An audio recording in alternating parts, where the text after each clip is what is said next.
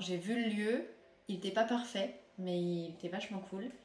J'ai vu le potentiel et je me suis dit, quoi que je fasse, ça sera là-dedans. On est vendredi et qui dit vendredi dit nouvel épisode. Euh, aujourd'hui, j'accueille Octavie Mouneret, euh, cofondatrice de Comptoir Sauvage et créatrice du blog Octavie and the Foodies. Octavie va nous parler de tout son parcours, de toutes les étapes et expériences qu'elle a pu vivre. Euh, elle a commencé à être traiteur à Paris, après à cofonder les brunchs sauvages à Lyon. Et ensuite, elle a créé Comptoir Sauvage, donc une cantine en plein cœur de Lyon, où elle est, ou plutôt elle a été chef, parce qu'elle nous annonce dans son podcast ses nouveaux projets et elle nous dévoile un peu tout. Elle nous explique pourquoi elle veut évoluer et pourquoi elle veut changer. Enfin bref, c'est un interview très intéressant qui fait réfléchir et j'espère que, vous passerez une bonne écoute, un bon moment euh, avec elle. Et euh, comme d'habitude, je vous dis bon appétit et je vous dis à très bientôt vendredi prochain pour un futur podcast. Ah, et avant de vous souhaiter une bonne écoute, je voulais juste faire une dédicace à une amie commune que l'on a, Octavie et moi. C'est Amélie. Et euh, bah, Amélie, si tu m'écoutes, je te fais de gros bisous et j'espère qu'on se reverra bientôt. Bon bah salut, bienvenue sur le podcast. Trop contente de, t'accueillir et euh, sachant que je t'avais contacté depuis au moins au moins euh, trois mois, deux mois. bah ouais, merci Marine, ça me fait extrêmement plaisir. En plus c'est mon premier podcast, donc bah, quand j'ai reçu ton message, j'étais là, oh là là, la pression, je suis trop contente. Mais t'inquiète pas, je suis gentille, je pose que des bonnes questions. En plus, les, les premières questions, c'est tout mignon. Je voulais te demander euh, ton nom, ta profession, etc. Et après, genre, euh, ton plat préféré et tout ça. Donc ça va. Oh. c'est oh. mignon. Les questions. Mais alors, on va commencer par euh, bah, te décrire ton, tout ce que tu veux sur toi ton nom, ton, ta profession comme tu eh ben, donc, euh, je m'appelle Octavie, euh, j'ai 27 ans, bientôt 28. Euh, en ce moment, je suis à Lyon. Je suis française et j'ai aussi la double nationalité finlandaise, qui me manque beaucoup comme pays, mais je l'adore. voilà, qu'est-ce que je fais dans la vie? Bah, Je suis entrepreneur, chef, je dirais même créatrice culinaire au final c'est au, début je trouvais que c'était un mot un peu pompeux. Parce que bah, créatrice euh, voilà mhm. ça fait tout de suite artiste et euh, souvent c'est un peu dur de trouver de la légitimité comme ça. Mais je trouve que c'est un, mot qui regroupe plein de trucs. Et euh, au final bah, nos métiers au jour d'aujourd'hui ils sont tous hyper complexes et c'est difficile de se résumer à, à un mot. Donc, donc voilà. C'est hyper intéressant déjà comme réponse. Ça commence.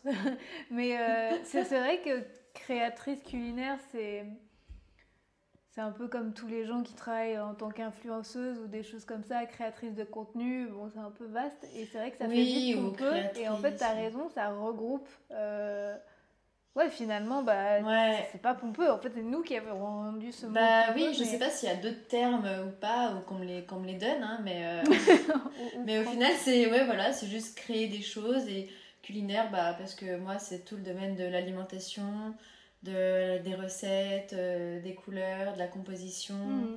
euh, de la nature, des produits et voilà, culinaire. Ouais, bonne, euh, bonne réponse.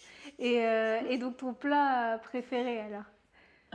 Mon plat préféré? Non mais c'est la question piège.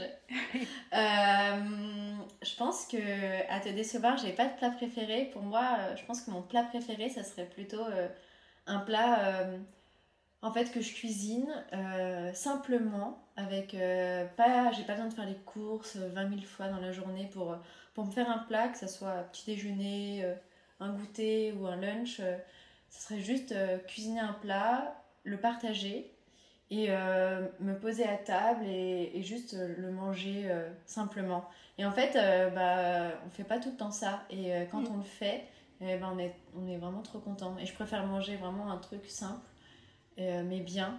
Et euh, que, bah, tu vois, après, je dis pas que je suis euh, contre des superbes ravioles à la truffe, voilà. Mais, mais ouais, je pense que ça dépend aussi du contexte. Donc finalement bien et surtout bien accompagné et dans un, dans un, lieu où tu te sens ouais, plus avec des bons produits, prendre le temps de cuisiner sans faire de chichi et apprécier le moment. Et voilà. Toi, tu... C'est un petit peu dur au final de trouver ces moments parfois. Ouais, c'est vrai. Mm. Et euh, toi, tu manges de tout ou pas? Euh, alors quand j'étais petite, je mangeais de tout, mais euh, maintenant je suis végétarienne. C'est marrant ça comme réponse, c'est souvent l'inverse. j'étais quelqu'un qui mangeait de tout, mais, mais là je mange plus de viande ni de poisson. Ok. Ça fait, ça fait 7 ans que j'ai commencé cette transition et bien 4 ans, 4-5 ans que je m'y tiens. Même si parfois je, voilà, je peux craquer ou je peux goûter ça. Surtout quand je suis en voyage, je suis pas contre euh, bah, goûter vraiment les plats, euh, les plats des cultures locales.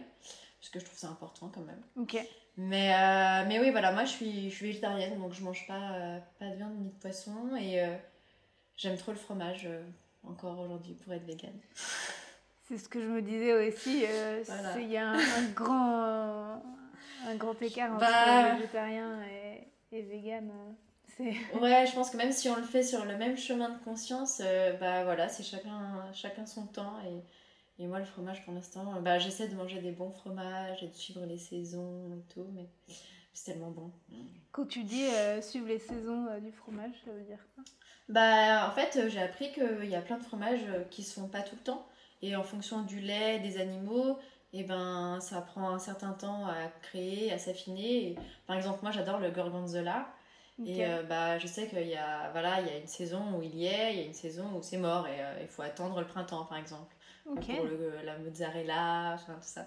Et je trouve ça hyper cool parce que bah, ça veut dire qu'on on apprécie euh, vraiment plus le produit quand on le mange, quand on l'a attendu et quand on sait que bah, c'est sa saison. Quoi. Ok, je savais pas du tout qu'il y avait des saisons pour le, le fromage. C'est incroyable. Bah après, je pense que je pense que le fromage de pardon de en grande enfin en grande surface et quand c'est des, animaux qui sont pas très bien élevés et qui on, respecte plus leur cycle, je pense que bah, c'est du fromage qu'on peut trouver euh, tous les jours. Hmm. Mais euh, par contre, après, toutes les fromageries et tout, ils ont, ils ont des hmm. cycles. C'est vrai qu'on nous donne l'habitude euh, d'avoir notre fromage tout le temps. Mais ici, ici, ça me manque pas. Moi, mon fromage préféré, c'est ah le Saint-Nectaire. C'est trop bon le Saint-Nectaire. J'adore. Il est sur mon top 5 aussi. Et non, je ne donnerai pas mon top 5 de fromage. ok, ok. et, euh, et j'avais une autre question. Ton activité préférée en extérieur? Ok, euh, en extérieur, tu veux dire euh, en ville où je vis ou n'importe où? Dehors, pas ça peut être euh, de la randonnée, aller nager. Euh, est-ce qu'il y a quelque chose que tu aimes beaucoup faire dehors voilà. Bah, je pense que contempler la nature, c'est euh, un truc que j'adore. Que ce soit dans les rivières ou dans à la montagne ou évidemment l'océan. je, trouve ça, je trouve ça juste beau et apaisant. Et après, en ville, bon, bah, je suis comme tout le monde, j'aime bien aller me poser dans un petit coffee shop et prendre un quelque chose qui me fait envie à boire et travailler ou faire des friperies ou, me poser aussi sur les quais, euh, les quais de Saône à Lyon. On a, on a, on a deux rivières, le Rhône et la Saône. Et, euh, et cette ville, euh, je l'aime beaucoup parce qu'elle respire en fait grâce à ces, ces deux rivières fleuves. Et autour de ça, il y a toute une presqu'île et, et, ces quais, ils sont, ils sont vraiment bien aménagés depuis peu. Et, et c'est hyper relaxant le soir de se poser avec le coucher de soleil et l'eau et les petits bateaux qui passent. Et. Et voilà, j'aime bien. Il fait, il fait bon vivre ou pas à Lyon? Ouais, il fait, il fait bon vivre. Bon, là, avec le Covid, c'est un peu compliqué pour toutes les villes, je pense. Mais, euh, mais ouais, c'est vraiment une ville euh, à taille humaine. À taille humaine, mais ça a. Euh, bah, j'y suis allée deux fois, mais ça a bah, C'est grand. C'est grand, mais pas tant en vrai. Enfin, ah c'est sûr que c'est une des plus grandes villes de France, mais, mais le centre-ville est pas si grand. Tu vois, tu as, tu as vraiment, tu peux vraiment tout faire à pied. Après, il faut aimer marcher, c'est sûr. Euh, sinon, tu as plein de transports en commun. Mais, euh, mais ouais, c'est pas comme Paris. Euh, tu mets pas une heure et demie pour aller au travail. oui. tu peux retrouver tes amis facilement, même s'ils habitent à l'autre bout de la ville. Bon, après, il y a toujours des questions de motivation en jeu, hein, mais pour traverser quand même la ville entièrement. Mais. Est-ce que je me souviens, moi, la fois où j'étais allée pour, un, pour un shooting un tournage vidéo et j'avais juste une pause de deux heures. Je m'étais dit, je vais aller manger les cookies de Kone Cookie. Ah bah j'habite euh, juste en face. Ah ouais? Et c'était quand même la mission. Je, sais pas pourquoi je me suis chauffée comme ça et j'ai marché une heure et demie, je crois, euh, en marchant vite. Après, je me suis pris deux cookies. Ah j'étais la seule cliente, j'étais deux cookies et je suis repartie. et, mais voilà. Et vraiment, j'avais le temps que, que de ça. Et, et après, j'avais pensé à ton adresse d'ailleurs, mais j'aurais pas du tout le temps d'y aller. Non. Enfin voilà. Et donc, t'habites là. T'habites dans un, un chouette endroit. Ouais, c'est sympa. Ok. Et euh, donc voilà. Donc ça, c'était. Bah, c'était même pas les questions de prévues. Hein. Je t'ai posé que, des questions. Je pensais pas à parler de fromage ou de quoi que Bah non, mais ça dérive, c'est sympa. ça commence. On va faire pendant trois heures le podcast. Et, euh, et ouais, je voulais te demander. Euh, donc ton parcours, tes formations, tes, tes, si tu as des, des, stages et tes premiers petits jobs, etc. Voilà, je voulais savoir. Carrément. L'évolution. Eh bien, euh, moi, j'ai fait un bac S, assez traditionnel. Ok. Élève moyenne, euh, nulle en maths. Ah et, bon. et, et, ensuite, je savais vraiment pas quoi faire. Et j'ai fait une fac de droit. Euh, qui m'a pas vraiment intéressée. J'étais plutôt euh, un peu perdue, même si j'ai essayé d'être bonne élève. Et euh, j'ai commencé à Paris, ma fac, à, Paris 2, et j'ai fini à Dijon, dans une autre ville, parce que j'en avais marre de l'ambiance de Paris. C'était trop, trop, trop toxique. Et j'avais envie d'un peu voir plus de petites villes sympas. Donc je suis allée à Dijon, j'ai fini ma fac, et donc aucun rapport avec la cuisine à la base, c'est sûr. Euh, moi, j'avais toujours quand même énormément cuisiné avec ma maman. On préparait euh, toutes les petites fêtes, tous les événements. Moi, j'étais de la partie. Euh, je créais la, déco de la table, les menus, je faisais à manger. J'adorais faire ça. Et, mais bon, quand même, avec le droit, je voyais pas trop de débouchés. Et, et à la fin de ma licence, tout bêtement, j'ai j'ai répondu à une annonce Facebook d'une nana qui était traiteur à Paris et euh, qui cherchait une petite aide en cuisine euh, pendant l'été pour son traiteur. Et, euh, et moi, j'avais aucune expérience, mais j'ai tenté ma chance et on s'est rencontrés le surlendemain et, et elle m'a fait confiance, quoi. Incroyable. Et c'est comme ça que. Ouais, elle s'appelle Chloé, Chloé Cuisine en verre. Et c'est avec elle que j'ai débuté, et le traiteur, et aussi avec Claire qui travaillait un peu pour elle, en plus de sa boîte à l'époque, qui s'appelle Chicken Bacon Lettuce à Lyon aussi, euh, à Paris, qui est traiteur.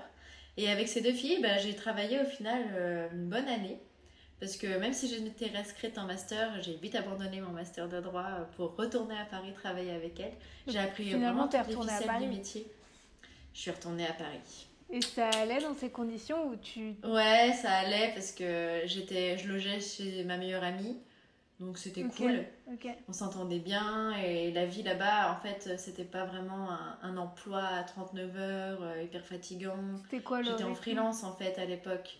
Donc je pouvais travailler euh, 3 jours par semaine, comme 6 euh, jours, de 8h à 15h ou de 8h à midi ou jusqu'à 22h. Être prévenu à la dernière minute En fait, ouais, en fait, le traiteur c'est de l'événementiel et l'événementiel, il n'y a pas d'horaire, c'est juste des contrats et après, bah en fonction de chaque presta, il y a des horaires différents.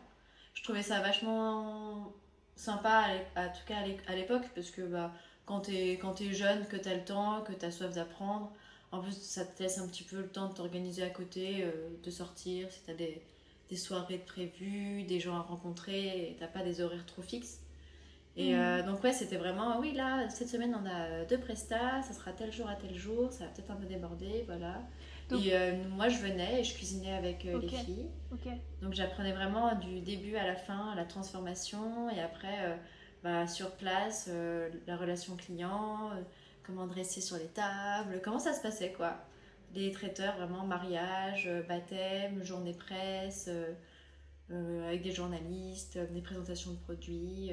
elle travaillait pour, autant pour des particuliers que pour des professionnels. Et, euh, c'est vraiment, vraiment chouette comme métier parce que tu peux vraiment euh, créer toi-même euh, ton menu pour ton client. Tu personnalises vraiment au maximum. Ça, ça dépend des traiteurs, mais voilà. Et, et, le client te fait confiance en fait déjà à la base. Donc, mais c'est marrant que tu, tu, me parles de, de, Chloé parce que la semaine dernière j'ai fait un podcast qui, qui n'est pas sorti, peut-être que tu la connais, de Fanny de Persil et Mimosa. Et qui, est passé après moi, ouais.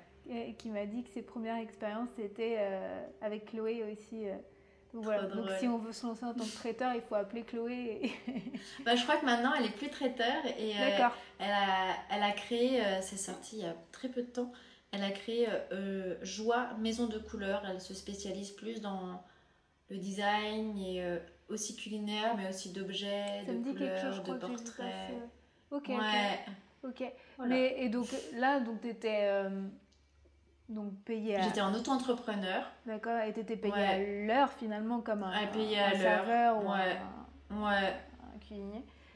Et, euh, et donc ça t'a apporté quoi? Qu'est-ce que qu'est-ce que tu préférais euh, Voilà, qu'est-ce que tu préférais? Moi, c'était ce que je préférais, c'était un peu vivre au jour le jour parce que j'avais pas le côté bah c'est ma boîte donc c'est moi qui gère les devis les contrats les machins moi je, je, vivais en fait euh, les prestations euh, comme des expériences. Et, euh, et c'était jamais les mêmes choses parce que moi j'ai fait ça pendant un an seulement et ça bouge au fil des saisons ça, ça change. Donc j'ai adoré cuisiner l'esprit d'équipe aussi le fait de bah il y a quand même beaucoup d'actions parce que c'est un peu fatigant il faut aller mm. sur les, dans les lieux il faut décharger il faut dresser. Et j'aimais bien euh, vraiment cette, euh, cette globalité en fait euh, autour de la cuisine. Et est-ce que les tout ce qui est organisation pardon les premières semaines c'était pas fatigant justement physiquement non. Non en vrai je me suis même pas posé la question. Ok.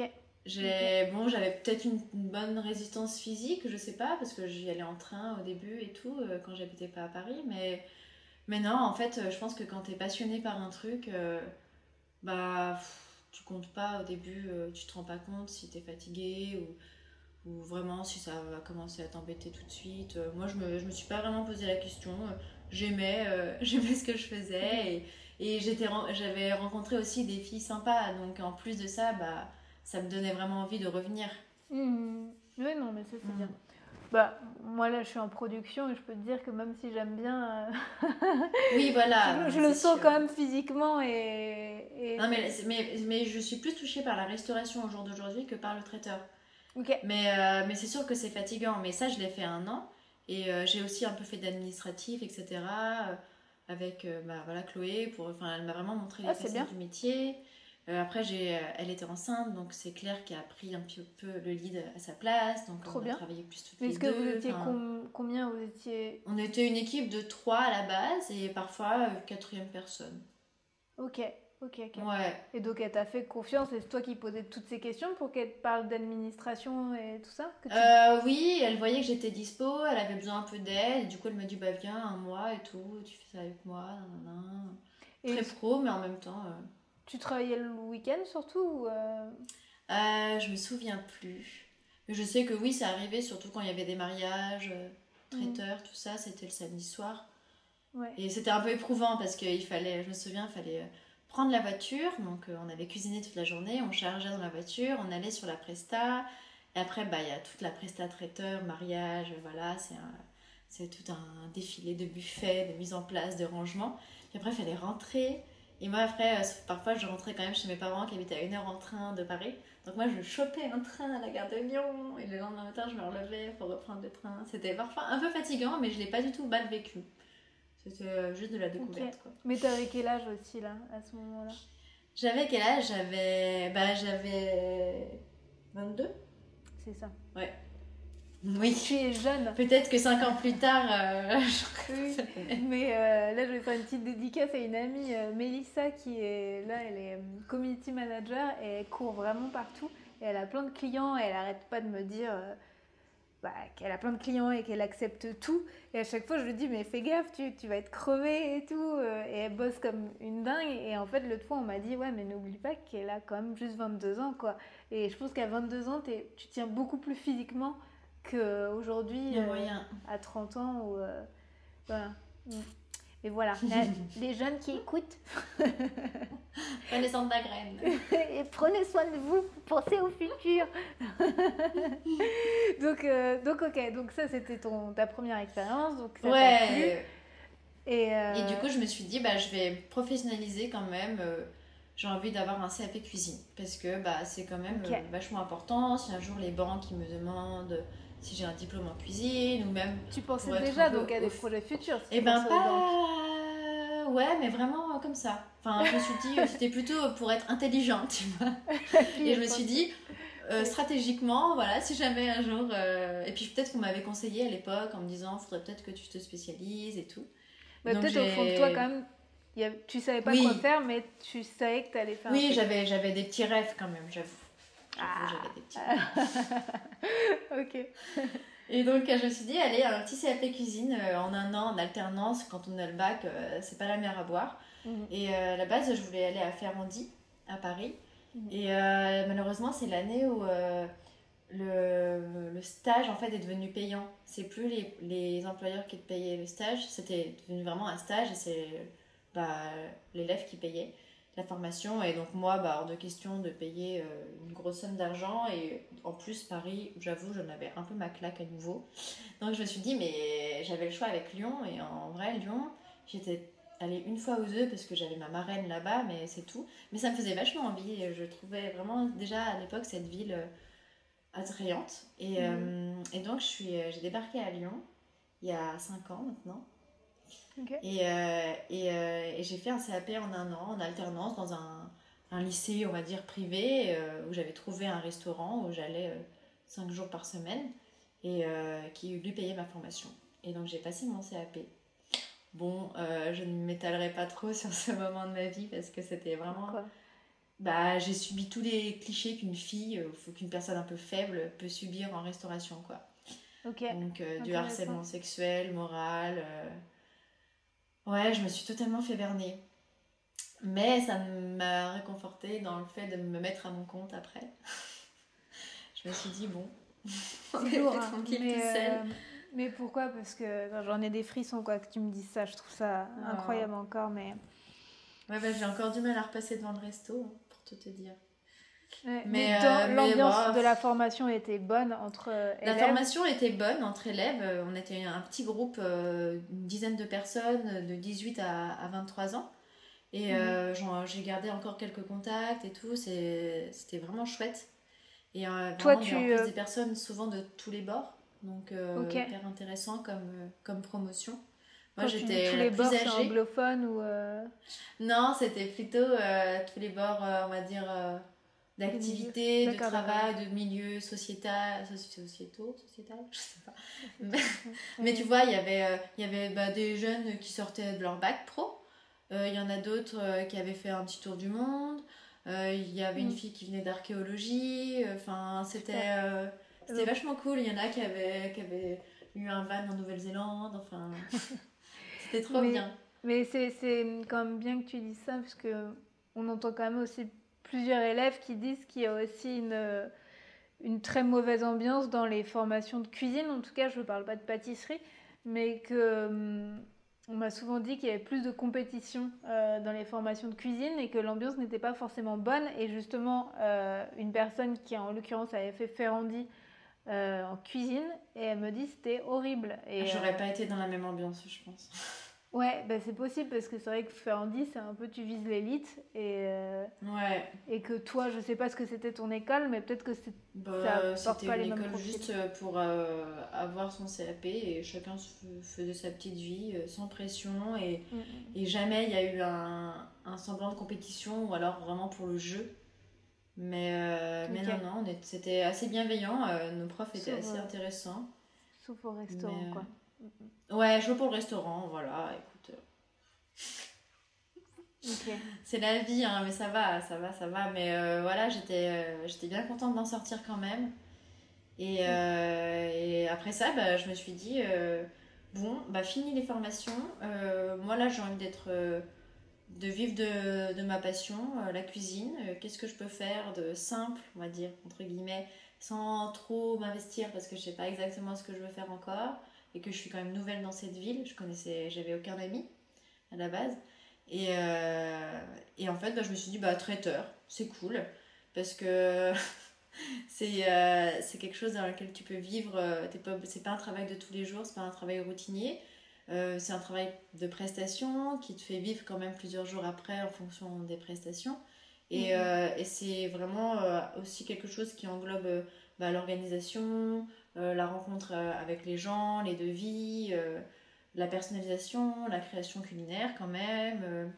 et voilà, et moi j'étais toute seule à, l'époque à mon compte et ça m'allait bien de tout gérer. J'étais assez polyvalente. Je dis pas que. Enfin, je comptais pas mes heures, hein, c'est sûr, mais, mais ça me plaisait. Et, en fait, en, partant de Paris, j'avais gardé contact avec une boîte qui s'appelle NMP, c'est No More Penguins. C'est une boîte d'événementiel, traiteurs, euh, mixologues et tout. Et euh, ils avaient déjà travaillé un petit peu, euh, les filles traiteurs pour qui je travaillais à Paris. Et en fait, quand je suis arrivée à Lyon, ils sont implantés à Lyon. Et je suis un peu devenue bah, leur traiteur, en tout cas, qui connaissait de base. C'est toi qui les as contactés? Non, en fait, on a gardé contact. Et, ça s'est fait naturellement. Mm. Et après, voilà, ils se sont dit, oh bah viens, on fait une collab. Et, ça m'a vachement aidé pour bah, débuter dans le milieu du traiteur parce qu'il faut quand même quelques contacts à la base. Et, euh, vu que je connaissais personne, bah, c'était plutôt cool. Donc, euh, donc voilà, j'ai commencé comme ça. Et, euh, et, après, je me suis fait bah, quelques clients à moi. Et j'ai commencé à rencontrer des gens. Et, et, à créer des petits, des petits événements. Je faisais des lunchbox vegan que je livrais dans un endroit à Lyon une fois par semaine. Et ça a pris un petit peu bah, son, son jus au fil du temps. Euh, on avait créé ça avec une... un copain. T'avais une voiture euh, pour... Non, je prenais, euh, j'avais pas de voiture. soit je louais des voitures, c'était des grosses prestats. Ou alors c'était à pied, ou alors les clients venaient chercher. Par exemple pour les lunchbox, comment Ça, je, descendais avec des glacières à pied. Parce que j'habitais à Croix-Rousse avant. Et la Croix-Rousse, il faut savoir que c'est une colline à Lyon. Il y a deux collines, il y a la colline de Fourvière et la colline de Croix-Rousse colline de Croix-Rousse, c'est plutôt la colline euh, ouvrière, euh, mais en même temps aussi un petit peu plus ouverte. Euh, on va dire que c'est les bobos, enfin voilà, écolo. Mm. Et, moi, j'adore, j'adorais vivre là-haut. Et, mais bon, j'avoue que quand on habite à Croix-Rousse, on n'en descend pas toujours de cette colline pour aller en centre-ville. C'est un petit peu, voilà. Et, mais moi, moi, je descendais de Croix-Rousse avec mes glacières, j'allais livrer mes petites box vegan. On avait, avec Fabrice, un ami, on, on s'était dit il faut faire découvrir euh, cette nourriture, euh, c'est cool, c'est sain et c'est encore très peu développé à Lyon. Vas-y, on tente. Euh, et il y avait pas mal de gens qui avaient leur petit rendez-vous de chaque semaine. Ils venaient prendre leur lunchbox vegan. Et c'était vachement sympa. Et, c'est intéressant. ça, ça m'a tu faisais vegan alors que toi-même tu mangeais pas. Ouais, ouais c'était bio, sans gluten et vegan. Et, et moi j'étais que végétarienne, mais même si je pense que ma cuisine c'est, elle me correspond, je suis quand même toujours un petit peu dans la recherche culinaire hmm. et, euh, et quand même cet esprit un peu bah, de protection des animaux, éthique, environnemental et si on peut manger vegan euh, sans s'en rendre compte et, et en plus si c'est bon, bah pourquoi pas, tu vois. Je voulais hmm. montrer ça aux gens. C'est intéressant, mais en tout cas ça montre que tu as une force de caractère, bah juste quand, quand déjà tu vois que tu as eu plein de bâtons dans les roues euh, au restaurant, je pense qu'il y en a beaucoup après ça qui, qui, qui abandonnent et qui disent Ok, c'est pas pour moi ce milieu. Oui, c'est sûr. Tu as eu une force de te dire Bah. fuck. Bah ouais. Bah, en fait, j'étais tellement frustrée de qu'on m'embête dans ma passion que ça m'a embêtée, quoi. Et je voulais pas me laisser faire. Bah, euh, j'avais déjà commencé mon petit blog euh, où je créais mes recettes et ça me plaisait vraiment beaucoup. Et hors de question que des personnes euh, m'empêchent est-ce que autour de toi, tu avais quand même des personnes qui t'encourageaient ou euh, à l'inverse, tu avais quand même beaucoup de personnes qui disaient mais tu vas te... Non, euh, non, non. Euh, bah, je vais pas dire que quand l'annonce à mes parents quand j'ai quitté le droit a été très simple. non, c'était un peu compliqué, mais bon, ça c'est un peu tous les parents. Quand on leur dit qu'on quitte nos études de droit pour se lancer dans un CAP cuisine, c'est pas toujours bien accueilli. Et mais maintenant, ça va aujourd'hui mieux. Ouais, ouais, bah, ton métier, ton Okay. Ils comprennent mon métier, ma passion. Ils ont vu que, bah, j'ai réussi, que je réussis à me débrouiller. Donc, euh, eux, c'est tout mm, ce, qui, mm, qui, mm, leur suffit et que je suis contente. Mais j'avais mon amoureux quand même à l'époque qui, qui m'a aidé. Euh, on a emménagé à Lyon, il était là, quand même présent. Et, euh, et puis, je me suis rapidement fait des amis à Lyon, en fait. Les, les gens, je crois qu'il y a une sorte de rumeur qui dit oui, les Lyonnais sont pas très sympas. Mais moi, clairement. Comme dans beaucoup de villes. Hein, je suis pas d'accord je me suis fait plein d'amis, euh, vraiment en plus de tous les styles et tout. Euh, j'ai rencontré plein de monde dans les, dans les restaurants, dans les entreprises, dans la rue, dans. Dans, la rue? Dans, le métier des, arts. ok. Mais enfin, non, mais du coup, maintenant, aujourd'hui, je suis bien entourée. Et puis j'ai toujours mes amis euh, quand même d'avant. Ils sont plutôt à Paris. Mais. euh, Ouais, donc il y a pas mal d'attaches à Paris quand même. ouais. Ouais, ouais, ouais, j'a- j'aime bien retourner à Paris. euh, plus pour voilà, les visites que de travail. ouais, de temps en temps. ouais, j'adore cette ville. Bah, j'y suis née, hein, donc ça aide. Ouais, c'est vrai. Mm. Et, euh, et est-ce que quand tu t'es lancé en tant que traiteur, est-ce que tu avais déjà une idée de faire un restaurant Après un café, un café Euh, pas du tout. En fait, euh, je me rends compte que j'avais jamais vraiment eu de plan à long terme, que ce soit quand j'avais 18 ans ou 23 ans ou aujourd'hui 27 ans. Quand je me suis lancée en traiteur, je me suis lancée en me disant que bah, traiteur c'était sympa et que j'avais envie de voir ce que ça donnait. Et, euh, mais bon, en fait, euh, moi je me rends compte au fur et à mesure des années que je suis quelqu'un qui peut pas trop s'empêcher, enfin qui n'arrive pas à rien faire. Et j'adore euh, faire plein de projets ou mettre des idées en place. Et quand je rencontre des gens, j'ai toujours des idées en me disant on pourrait faire ça, faire ci.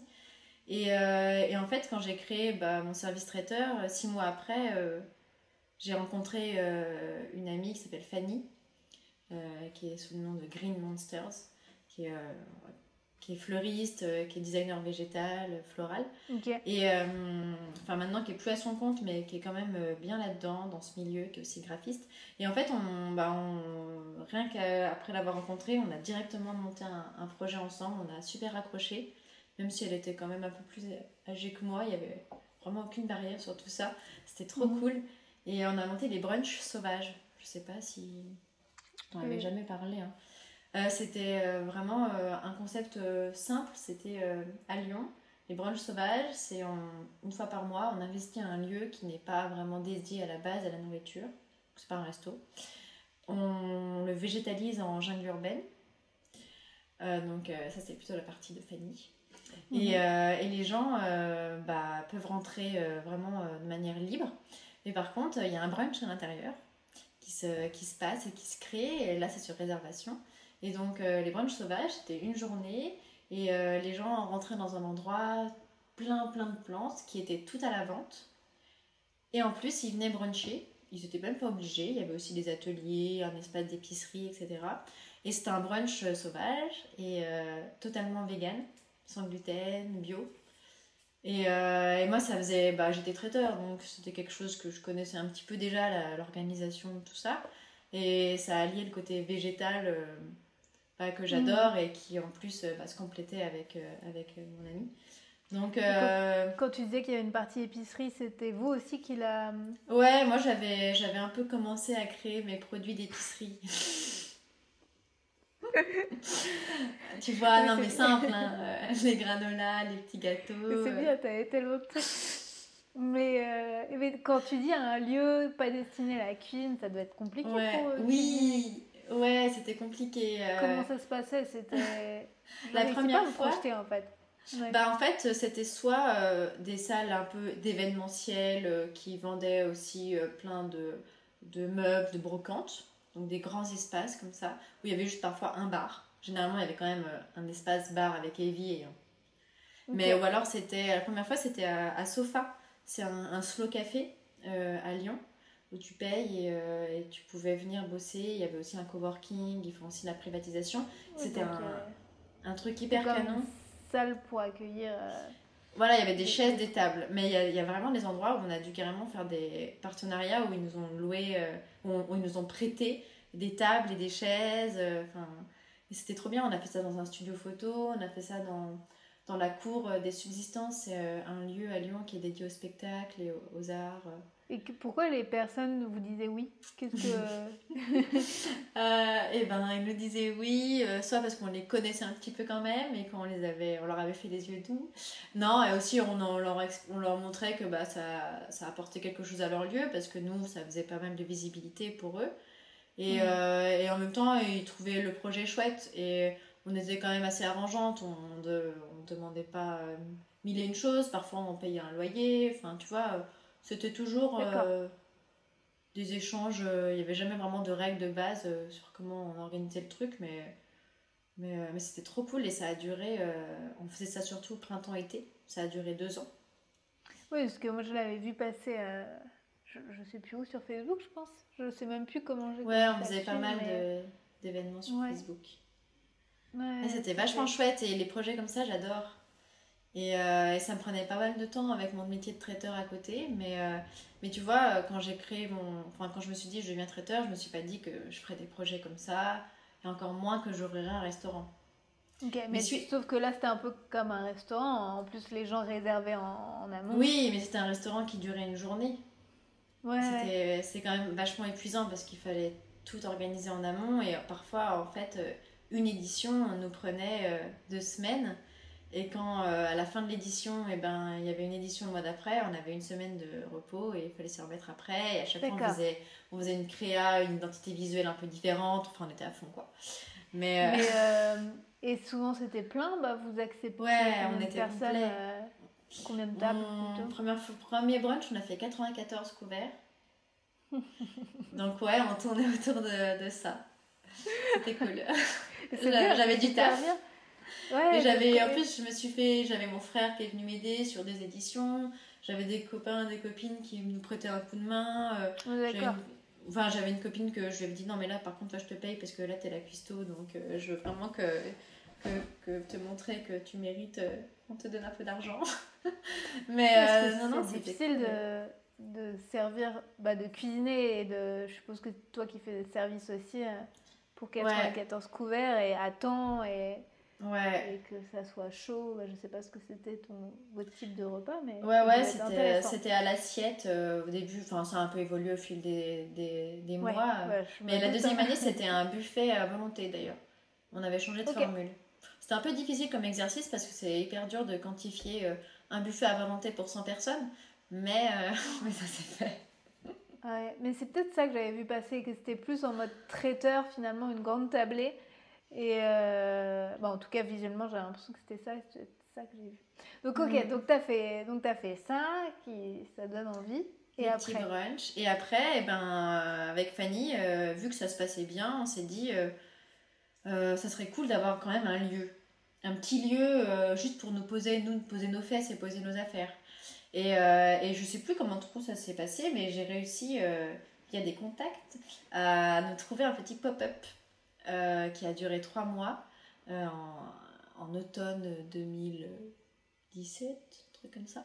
Et euh, c'était un pop-up où en fait, moi j'avais une cuisine semi-pro et Fanny son atelier de fleuriste, mais en même temps on pouvait ouvrir les portes aux gens et vendre, faire de la vente. Et donc c'était vachement cool parce que bah, moi je pouvais cuisiner tranquillou dans mon espace traiteur. Je pouvais faire mes prestats, j'avais vraiment voilà, une routine plus simple. Et euh, c'était super parce que bah, on, pouvait, on faisait des, après-midi où on ouvrait, moi je vendais des gâteaux, je faisais des ateliers cuisine, euh, enfin c'était vraiment top. C'était dans un quartier, c'était dans le 7e arrondissement de Lyon, euh, vers la rue de Marseille, rue Montesquieu. C'était en fait la cuisine, c'était un.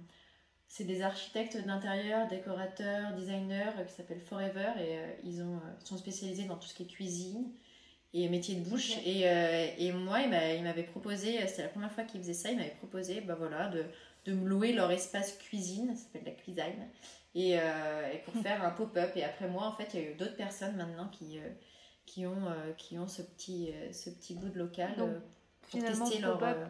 Cuisine pour se lancer un peu. Ouais. Pop-up culinaire, ouais. C'est intéressant, mais là encore, tu avais beaucoup de choses à faire. Si en cuisine, tu préparais ton, tes futures euh, prestations traiteurs et en plus tu avais des clients qui venaient te déranger oui. entre guillemets oui mais euh, en euh, général on, s'arrangeait pour que ça soit des horaires d'ouverture simples et que et que moi je travaillais plus le matin. Enfin en fait c'était pas très ça prenait pas trop de temps c'était cool et c'est pour ça qu'on s'est dit bah bien maintenant là on est en janvier c'est fini peut-être qu'on pourrait encore retrouver un local mais vraiment qui nous appartient. Et, et ça s'est avéré très difficile parce qu'on n'avait pas vraiment. C'était compliqué, on avait deux activités, on n'avait pas vraiment un business plan particulier. Et puis ça allait jamais. On a mis, euh, on a commencé en janvier, on a, on a laissé tomber en décembre en fait, euh, à la fin de l'année quoi. Parce que on avait beau passer par des agents immobiliers, à chaque fois c'était, euh, c'était bon, mais au dernier moment c'était mort. Enfin, et ça nous a, ça nous a vraiment fatigués et Et en plus, bah, au fil des mois, les projets de chacune se sont un petit peu éparpillés. On a, on a même envisagé aussi de le faire avec une troisième copine, mais en fait non. Enfin, la vie a fait que non. Mais la vie a fait que quand même, moi, je commençais un peu à en avoir marre du traiteur. Parce que bah, le côté négatif de ce métier, pour moi, c'est le côté production. Et le côté, bah, tu vois pas vraiment, tu rencontres pas les gens pour qui tu cuisines. Et la, le seul interface, c'est ton client, mais parfois, c'est même une personne qui est dans son bureau et qui verra même pas le, dîner que tu prépares. Et je trouve ça, je trouvais ça pas, pas complet, tu vois, comme métier. Et, euh, et donc, euh, et donc au final, je pense pas que j'avais vraiment envie de trouver un local pour devenir traiteur-traiteur. C'était pas vraiment. C'est pour ça que ça s'est pas fait, je pense. Et euh, mm. Mais bon, j'étais quand même un peu perdue parce que je me disais, pour être traiteur, il faut un local, quoi. Donc euh, voilà, j'avais pas de local, euh, j'étais traiteur, mais j'en avais marre d'être traiteur. J'étais à la limite d'aller élever des chèvres en Nouvelle-Zélande, quoi. Et mais, mais bon, je sais pas, je, je, continuais à être positive et un jour je me suis dit, bon, je trouve que je prends pas assez soin de moi, je vais aller me faire une manucure. Et, et là, j'ai papoté avec. Non, mais il n'y a aucun rapport, mais pourtant si. J'ai papoté avec bah, la patronne de, de l'Institut, qui habitait vraiment à 300 mètres de chez moi à l'époque. Et elle me dit Oh là là, je comprends, c'est vachement dur quand tu es entrepreneur de trouver un local. Moi-même, j'ai galéré. Mais par contre, tu sais, là, au bout de la rue, Catherine, la libraire, elle vend. Et c'était pas du tout affiché en fait, il n'y avait aucune agence et tout, j'étais la première sur le coup. Et, euh, bah, ça s'est fait comme ça. Et tout le projet, c'est. Moi, j'avais déjà des business plans et tout. Enfin, tout le projet d'avoir un lieu, euh, bah, en fait, à retrouver un peu de vie, euh, d'espoir, sans savoir vraiment ce que ça allait devenir. Et, mais bon, en fait, quand j'ai vu le lieu, il n'était pas parfait, mais il était vachement cool. J'ai vu le potentiel et je me suis dit, quoi que je fasse, ça sera là-dedans. Et, euh, et, euh, j'avais déjà acheté quelque chose, euh, parce qu'en plus je me demandais si tu avais acheté ou loué. Mais non, on a, on a acheté le droit au bail, on n'a pas acheté les murs. Et donc oui, c'est là où je me suis associée avec Justine, que j'avais rencontrée quelques années avant, qui elle était plus dans tout ce qui était école de commerce, elle gérait les devis avec tout ce qui était privatisation, parce qu'elle travaillait pour un espace comme ça avant. Et elle m'a dit, bah viens, euh, si ton, si ton projet il peut être fait à deux, euh, on le fait à deux. Euh, Et donc là, Justine, là tu l'as, elle pop là comme ça là. Oui, Est-ce que tu as aidé Est-ce que tu as déjà travaillé avec elle ou qu'est-ce qu'elle faisait en fait? Elle cherchait aussi un local? Non, elle travaillait chez Sofa, là où je livrais des lunchbox depuis un an. Et Sofa, c'était l'espace événementiel. c'est un espace en gros qui est dédié à la privatisation pour euh, les séminaires, les groupes, mais en même temps, euh, c'est un truc euh, hyper, vachement bien décoré, assez tendance, et qui est aussi ouvert au public à certains horaires, et où tu peux te poser, etc. Et mhm. j'avais fait mon premier brunch sauvage là-bas. Et, on était devenus copines et amies. Et, et, elle, elle avait quand même un peu marre de son travail, elle, aurait bien aimé monter sa boîte, elle avait fait une école de commerce, elle, elle, était assez passionnée par les belles choses et tout. Euh, et, ça s'est fait naturellement, en fait. Je, je me souviens plus vraiment de la jeunesse de, de ce projet à ce moment-là.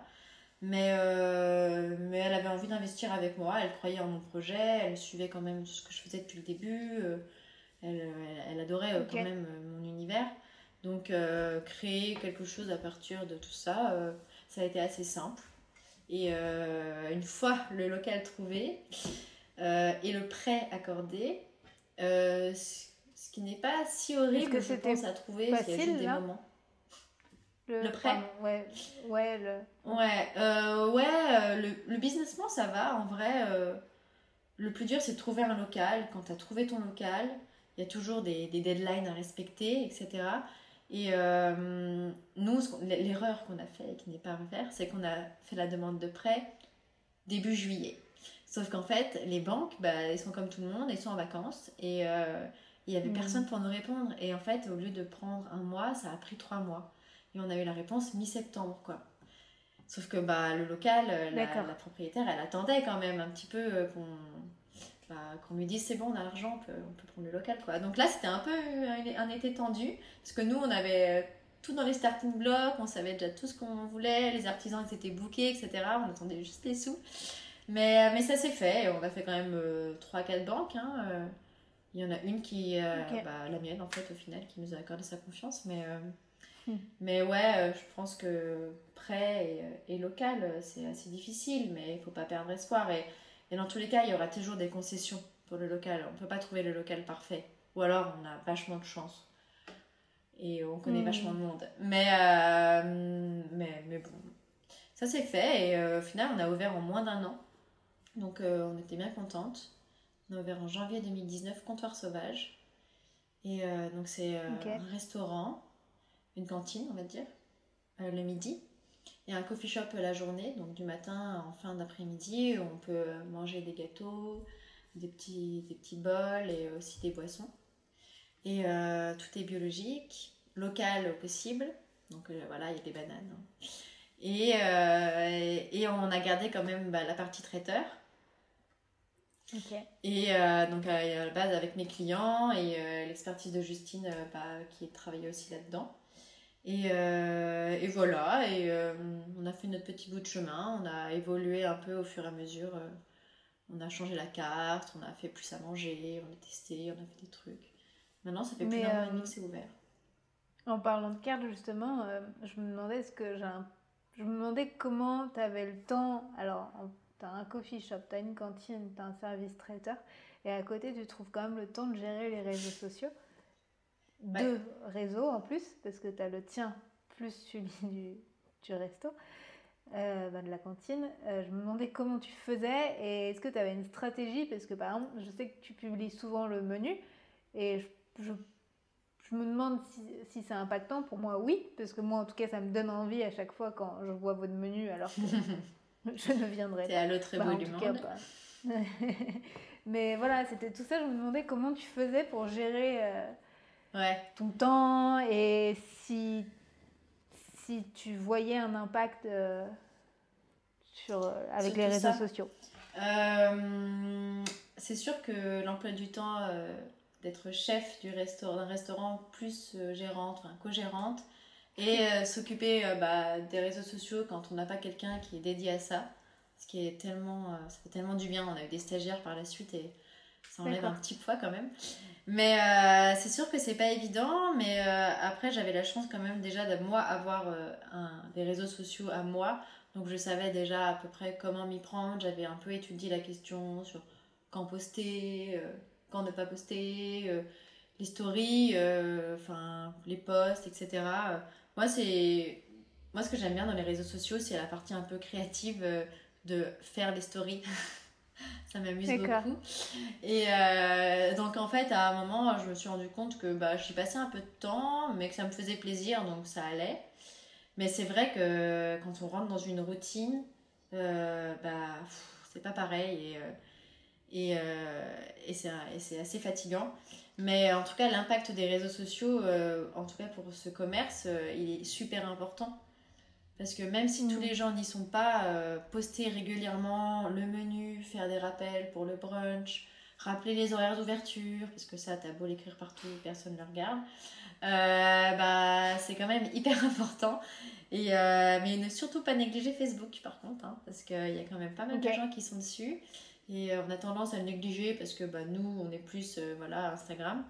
Mais euh, Facebook, pour les restaurants, je dirais même que ça marche plus que Instagram pour les menus et les, les posts. autant Donc il faut faire les deux. Faut faire et donc, est-ce que d'ailleurs vous avez des réservations via Facebook? Alors, on a beaucoup de réservations via Instagram. Et on en avait via Facebook. Et en fait, on, avait, on s'est rendu compte, là, il y a six mois, qu'on avait trop de canaux de réservation. On avait les mails, Facebook, Instagram, euh, le téléphone à comptoir sauvage. Et maintenant, il y a la réservation sur le site. Et euh, on s'est dit, bon, déjà, Facebook, on va faire un message automatique. Si jamais vous voulez réserver par Facebook, on leur donne notre adresse email et ils nous écrivent un mail. mais, euh, mais ouais, ouais, les gens sur Facebook, ils sont assez réactifs. C'est peut-être pas la même tranche d'âge, la même population. C'est ça, c'est ce que j'allais dire. Ouais, c'est. Mais mais ça fait rêver hein, tout ce que tu fais, mais euh, ça, ça, fatigue aussi parce que j'ai l'impression que ça a l'air très prenant. Et, euh, et juste pour, pour revenir, euh, est-ce que tu cherchais un binôme? Parce que c'est marrant, tu te dis, ok, je vais prendre un local. Et là, tout de suite, tu as eu quelqu'un qui s'est greffé à toi. Est-ce que toi, tu te voyais faire tout ce que tu fais toute seule? Ou tu cherchais à tout près à, être à deux? Euh, À la base de la base ou juste pour le restaurant? C'est pareil. Hein. En bah, tout, toi, qu'est-ce que, ouais, qu'est-ce que tu penses du fait d'être seule euh, euh, Je pense que ça dépend vraiment des gens et des caractères. Moi, personnellement, j'avoue que c'était pas égoïste, mais j'ai pas pensé à intégrer quelqu'un sur quelque chose que moi j'aimais. À la base, c'était pas ah, je vais, je vais prendre quelqu'un, on va le faire à deux, euh, ça sera plus sympa, ou ça sera plus facile, ou euh, ça sera moins stressant. Moi, je, je non, j'étais un peu dans mon délire, je trouvais ça cool, et, mais, mais je savais très bien que j'allais pas finir toute seule, que j'allais pas faire ça toute seule, et que je trouverais des gens, euh, voilà, que ça brancherait et, sur le moment. Et euh, tu penses qu'on peut se lancer seul et qu'après euh, le destin fait que tu te lances, bah, que quelqu'un se greffe à ton projet. Je pense que il faut être un, brin quand même autonome, indépendant et avoir confiance en soi. Enfin, en soi, je, ne suis pas sûre d'avoir énormément confiance en moi, mais je pense qu'il faut, il faut croire en soi. Et, euh, et pas avoir peur bah, de vivre un peu ses rêves et ses projets, parce que si on ne le fait pas, on le fera jamais. Et euh, donc je pense qu'il faut pas avoir peur de se lancer seul. Après, c'est sûr que si on est du style à vouloir faire les choses ensemble et euh, quand on rencontre quelqu'un aussi avec qui vraiment euh, bah, le côté professionnel et personnel, on sait que ça colle, il faut pas hésiter. Mais je suis convaincue aussi qu'on peut monter quelque chose toute seule et après rencontrer des gens qui sont quand même tout aussi investis et qui prennent leur rôle à cœur dans, dans mmh. l'aventure, tu vois. Mais ça t'a pas fait peur justement de faire venir quelqu'un d'autre en plus dès le début euh... euh bah, Dès le début, oui et non. Au final, j'avais déjà ma boîte depuis deux ans. Ouais. Et euh, c'est vraiment ma, une boîte qu'on a. J'ai pas fermé ma boîte et rouvert une autre boîte. On est resté sur la même, on a juste changé le nom, la dénomination sociale, la raison sociale et tout. Et, euh, et puis c'est vrai que bon, un restaurant, c'est pas des petits brunchs quoi, c'est tout de suite, il y a un investissement quand même pécunier aussi. Et, euh, et, mm. euh, et, les choses se sont faites que bah, on l'a fait à deux et, euh, et ça s'est bien passé. L'air si simple. Ouais, c'est bien, tant mieux, tant mieux. Et, et donc, ça a fait quoi de se lancer dans la restauration? Oui, si, si, c'est de la restauration, au final, parce qu'on fait à manger le midi, on fait des brunchs, on est dans le jus, on est complet, on est trop contente. Mais, le soir, vous êtes jamais. Euh, non, on n'a pas d'horaire du soir. Bah, je pense que déjà, c'est qu'on était une petite équipe. On était deux. Et euh, le week-end, on est à trois ou deux et demi. Enfin, voilà. Donc, c'est petite équipe. Donc, bah, des horaires euh, restreints. Mais on n'avait pas envie d'avoir une boîte où, même si on n'était pas là, il fallait que ça soit ouvert et il fallait quand même repasser et que ça allait prendre du temps. On voulait vraiment que ça soit quelque chose à taille humaine et à horaire humain comme nous. Et voilà, si c'est euh, si c'est 9h, 18h, bah voilà. Et ça se passe bien. Et au final, en plus, on est dans un quartier euh, qui, euh, qui est très familial, qui adore prendre le goûter, déjeuner, passer du temps. Il y a beaucoup de freelance. Mais le soir, bah, c'est un quartier qui bouge, certes, mais qui a déjà ses propres pubs, ses propres bars, ses propres restaurants. Et plus de ça, on n'a pas la licence 4. Donc, euh, pas d'alcool, ou alors. Euh, enfin, tu vois. Donc, euh, ça nous est pas vraiment venu à l'idée, et puis ça faisait déjà tellement de travail que ça nous hmm. suffisait. Donc, ouais, la vie de restauratrice, c'est assez passionnant, mais ça prend beaucoup de temps parce que, bah, voilà, c'est quand on est chef, on s'occupe des, des livraisons, on cherche les repas, les inspirations, on doit gérer la cuisine approvisionnements, euh, les gâteaux, les stocks. Euh, et puis bon, quand même, euh, vu que c'est sa boîte, et eh ben, on, sert quand même les gens, on encaisse, on fait les fermetures. Enfin, a... tu fais tout. Ouais. Et, et, financièrement, ça. C'est. Comment? Ah, Je recommence ma question, elle était trop longue. Est-ce que tu as une facilité à te retrouver euh, par rapport à, un loyer, justement? Bah, bah non, en fait. C'est sûr, on paye un loyer. Ouais. Ouais. ouais. Est-ce que tu peux expliquer, euh, justement, là tu dis, oui, j'ai acheté, euh, j'ai acheté telle partie, mais j'ai pas acheté les murs, etc. Est-ce que tu peux expliquer ouais, bien sûr. tout ça et dire ouais, si tu t'y retrouves euh, quand même d'avoir un, local et parce qu'en plus le midi euh, dis-moi si je me trompe mais peut-être que c'est plus difficile de faire une grande marge que le soir je sais pas. Euh, alors oui, sur, oh, beaucoup de questions. Bah, Débrouille-toi avec tout ça. Sur la marge, en tout cas, oui, c'est sûr que les prix sont plus faibles en journée que le soir. Voilà, bon bah nous on a décidé de pas faire des marges extravagantes, mais de respecter les produits, le client, tout ça. Euh, les brunchs, bon bah ça monte un petit peu en gamme. Euh, mais bon, il y a tout ce qui est boisson, c'est quand même des choses quand même qui sont relativement faciles à faire et euh, sur ça, souvent, on peut gagner un petit peu plus de marge. Donc il y, a, il y a un système de balance un peu à faire. Et sinon, concernant, oui, voilà, tout ce qui est locaux commerciaux, en gros, ça se passe souvent comme ça.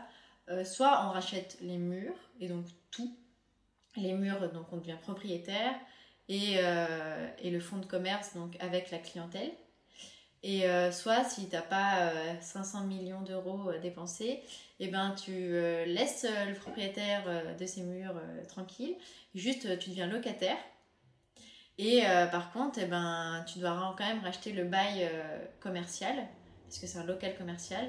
Donc c'est c'est la personne qui est à l'intérieur du bail, quand tu l'achètes, qui te le vend à son prix. Généralement, c'est sur le mhm. prix d'achat ou alors s'il y a un peu de plus-value. Mais euh, il ne te vend pas euh, ses clients, il ne te vend pas son fonds de commerce, il te vend juste euh, le local.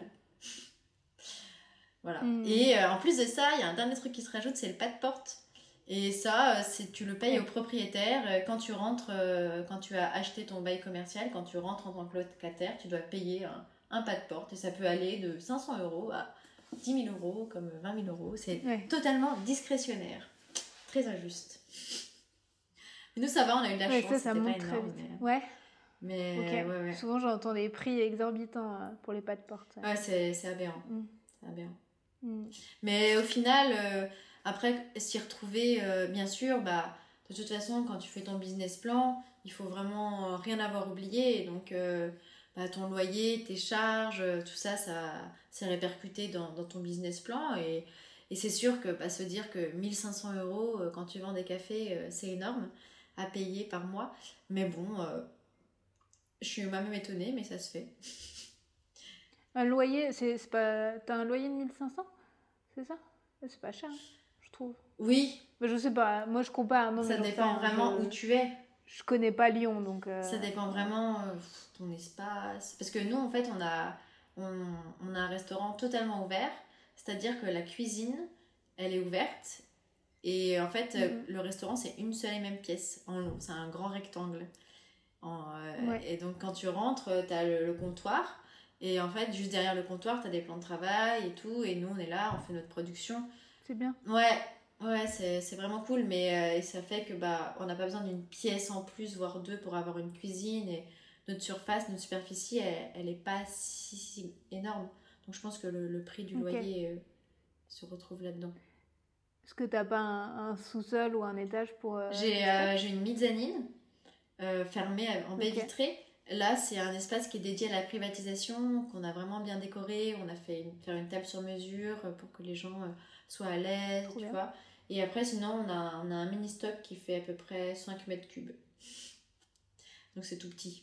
Ok. Mais, euh, enfin, cubes, ça se trouve, c'est même plus petit que ça.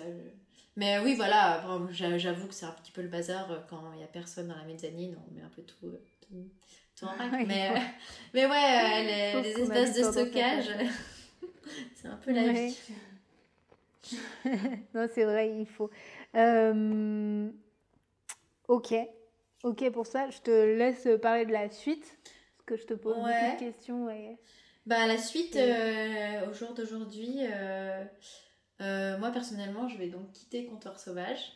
J'ai d'autres projets, en fait, cette vie de, de chef, gérante, bah, j'ai on va dire que j'ai fait le tour, mais euh, j'ai tellement, comme je te disais au début, euh, envie de faire plein de choses, de projets. T'as la bougeotte. Hein. Ouais, j'ai la bougeotte, mais en même temps, je suis quelqu'un de très terrien et euh, qui a envie de s'implanter, tu vois.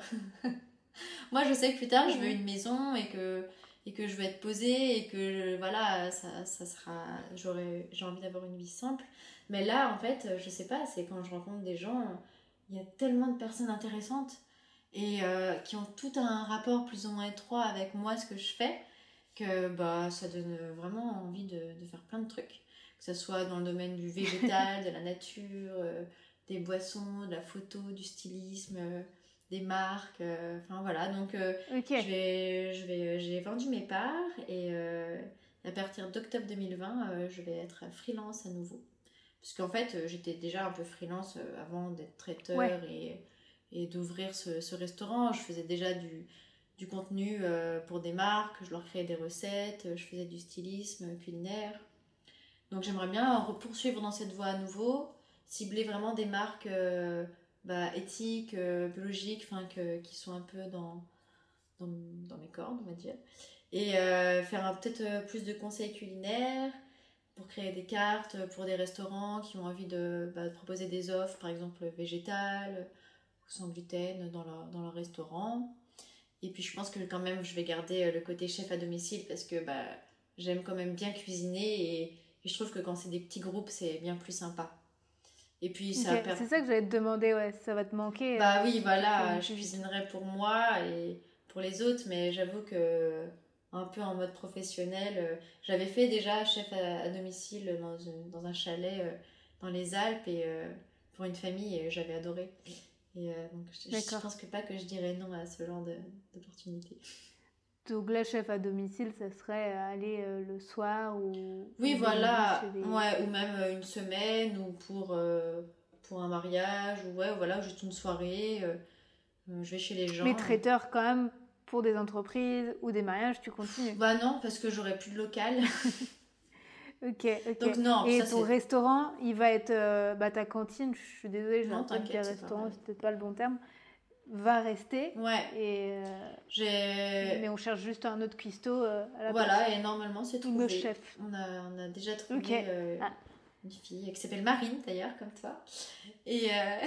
peut-être moi. et ouais, ouais, non, bah, on, a, on la connaît depuis, un, depuis quelques mois quand même, et puis bah, ça s'est fait un peu naturellement. Euh, j'ai annoncé tout ça à, la, à la, fin du, du, déconfinement, enfin lors du déconfinement, donc c'est assez nouveau. Mais, euh, mais ça s'est bien fait, Justine euh, l'a bien pris et tout, j'avais un petit peu peur, j'avoue. Justine, c'est mon associée. Et, et Justine reste. Ouais, bah, elle, est bien là est bien à Lyon. Mais qu'est-ce qu'elle fait, Justine, euh, là-dedans? Ben, Justine, elle s'occupe des privatisations, de l'espace, et puis elle, elle est barista, euh, tu vois, elle s'occupe du coffee shop, barista serveuse euh, lors des journées type à comptoir sauvage, quoi. Ok, ouais, donc vous étiez bien complémentaires. Ouais. voilà. Ok, et donc elle a bien pris, et, ouais. et voilà. Et, voilà, et donc il te reste envie de, de bouger un mois. C'est ça, mais même pas. Enfin, là, aujourd'hui, on est le 14 septembre. Je m'en fais le 1er octobre. ok. Et puis en plus de ça, j'aimerais beaucoup voyager, mais euh, là, avec le Covid, on verra plus tard. Mais, euh, mais j'aimerais beaucoup que mon hmm. travail puisse me permettre de voyager. Ce serait ah, la consécration. Donc en fait, finalement, tu en avais un peu marre, dis-moi si je me trompe, d'avoir un lieu fixe qui t'empêchait de bouger. Tout à fait. Euh, mais euh, c'est intéressant de voir euh, aussi que tu laisses le côté traiteur euh, et, que, et, aussi de voir qu'il y a beaucoup de gens, photographes et stylistes culinaires, qui vont se lancer dans le milieu de la restauration et que toi, tu es l'inverse. En fait, on n'est jamais content. C'est ça, c'est dingue. Ceux qui mais moi, mon, père m'avait prévenu, il m'avait dit Ah oui, bah, c'est très bien que tu ouvres ce restaurant, mais tu vas voir, euh, ça va vite te lasser. moi, je le croyais pas du tout. Ok. Mais... mais vite te lasser. Euh, bon, ça fait quand même un an et demi, deux ans. Hein. Ça fait deux ans qu'on a eu le prêt. Mm. Donc, euh, ça fait. Mm. Ça va. Et des brunchs éphémères Tu vas. Bah, pourquoi pas Là, pour l'instant, j'ai bah, aucun projet du coup. Mais ouais, les brunchs éphémères, pourquoi pas écrire un livre ou co-écrire un livre. Enfin, faire de. Parce que c'est quand même. Je suis quand même attirée par tout ce qui est santé et nutrition, de plus en plus. Moi, j'ai quelques problèmes euh, un peu euh, de santé. Et, euh, Oui, je lisais ça sur les réseaux il y a quelques jours que tu devais changer ton alimentation. Ouais, voilà, et je suis suivie par une naturopathe hyper, hyper forte, hyper intelligente qui, qui connaît plein, plein, plein de choses de par son vécu notamment. Et ça m'intéresse beaucoup, donc je m'intéresse pas mal à, ces genres de, de régimes, on va dire entre guillemets, régime pansement, d'alternatives pour calmer les inflammations ou améliorer la digestion. Enfin, voilà, et, et j'aimerais bien trouver un, une sorte de combo entre nourriture saine mais quand même très gourmande parce que moi je suis quelqu'un de très gourmand et euh, moi une assiette où il y a quatre bouchées euh, ça me va pas j'aime bien bien manger quand même et quand c'est coloré et, mm. donc voilà j'ai envie de travailler un peu sur ces, ces deux, deux, aspects qui sont quand même complémentaires et les couleurs parce que j'adore les couleurs Ouais, mais ça se voit, ça se voit en tout cas sur les réseaux. Et quand, quand tu dis que tu veux faire du consulting, donc pour créer des, des cartes, comment... Euh, en fait, on entend beaucoup de gens qui font ça, mais je trouve ça presque fou qu'il y ait beaucoup de restaurateurs qui se lancent et qui aient besoin de personnes pour écrire leur menu en fait. Je, trouve un peu ça dingue parce que je me dis, euh, bah, au final c'est une recette et puis as, tu l'essayes et puis, euh, et puis voilà.